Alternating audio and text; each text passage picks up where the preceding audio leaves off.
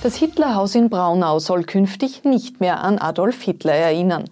Österreich droht eine hohe Jugendarbeitslosigkeit. Die zeichnet sich jetzt schon ab. Und das Novum in der Formel 1 ist fix. Erstmals steigt der WM-Auftakt in Österreich. Herzlich willkommen bei OÜN Kompakt. Mein Name ist Daniela Dahlke. Wir starten heute mit Meldungen aus Oberösterreich. Seit heute ist klar, wie das Geburtshaus von Adolf Hitler in Braunau künftig aussehen soll, wenn in zwei Jahren dann die Polizei dort einziehen wird. Das Vorarlberger Architekturbüro Mathe Mathe hat den Architekturwettbewerb des Innenministeriums gewonnen und wird das Haus umgestalten.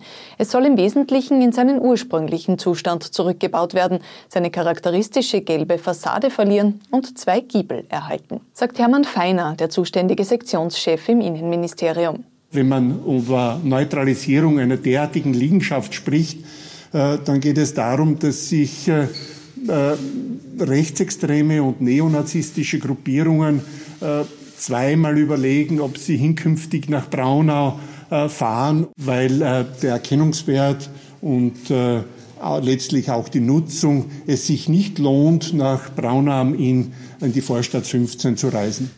Jegliche Verbindung zu Hitler und dem Nationalsozialismus soll gekappt werden. Auch der Mahnstein vor dem Haus kommt weg. Sanierung und Umbau sollen 5 Millionen Euro kosten. Ein Wolf könnte zwei Hirschkühe in Steierling im Bezirk Kirchdorf gerissen haben. Jäger haben die Tiere am Freitag beim Wanderweg auf die Kremsmauer gefunden. Ein DNA-Test soll Klarheit bringen, ob ein Wolf die Hirschkühe getötet hat. Erst kürzlich war so ein Wolfsriss in Vorderstoder durch einen DNA-Test bestätigt worden.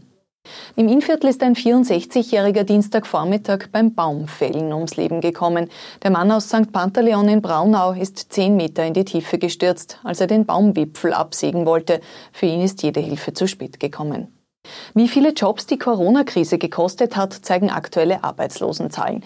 174.000 Arbeitslose mehr als letztes Jahr um die Zeit sind es mit Ende Mai. Besonders betroffen sind Jugendliche. Margarete Schramböck, Wirtschaftsministerin der ÖVP.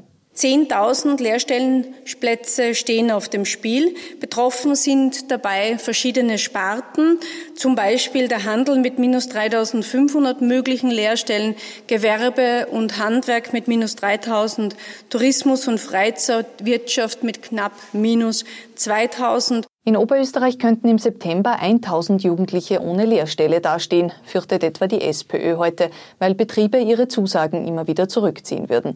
Aktuell haben Zahlen des AMS zufolge doppelt so viele unter 25-Jährige keine Arbeit. Die Regierung hofft mit dem 2000 Euro Lehrlingsbonus für Betriebe Stellen zu sichern und einen Fachkräftemangel in drei Jahren zu verhindern.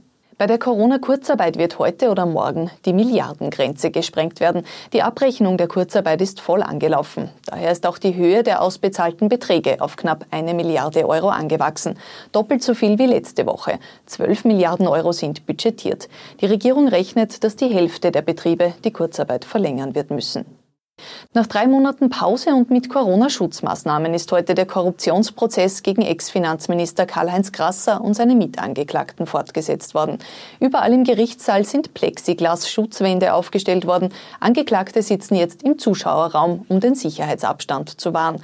Der Prozess wird wegen der Krise nicht wie geplant im Sommer abgeschlossen werden, soll aber zumindest noch heuer beendet werden.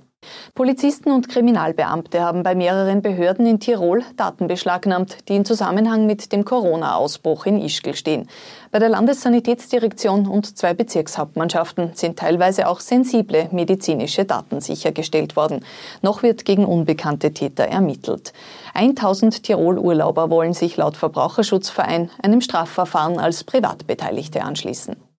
Die Regierung hat am Dienstag einen neuen Versuch unternommen, die Stop Corona App zu bewerben. So sollen nach einem Update Mitte Juni Kontakte automatisch protokolliert werden. Bei einem Corona-Verdacht werden diese aufgezeichneten Kontakte anonymisiert verständigt. Die App soll weiterhin freiwillig bleiben. US-Präsident Donald Trump droht das Militär bei Antirassismus-Protesten einzusetzen, um weitere Ausschreitungen zu verhindern. Er bezeichnet sich selbst als Präsident von Recht und Ordnung. As we speak,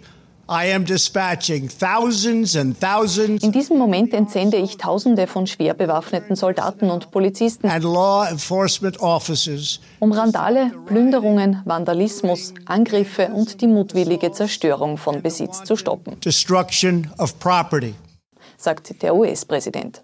Seit Tagen wird in US-Metropolen trotz Ausgangssperren gegen Rassismus und Polizeigewalt demonstriert. Auslöser war der brutale Einsatz eines weißen Polizisten gegen den Afroamerikaner George Floyd. Er ist dabei erstickt. Und der Saisonauftakt der Formel 1 in Österreich ist seit heute fix. Am 5. und 12. Juli werden die ersten beiden WM-Rennen auf dem Red Bull Ring in Spielberg ausgetragen. Noch nie in der Geschichte der Formel 1 hat es an derselben Rennstrecke an aufeinanderfolgenden Wochenenden Rennen gegeben. Beide Rennen werden ohne Zuschauer stattfinden. Soweit die wichtigsten Nachrichten des Tages. Wir haben morgen wieder aktuelle Informationen kompakt für Sie zusammengefasst.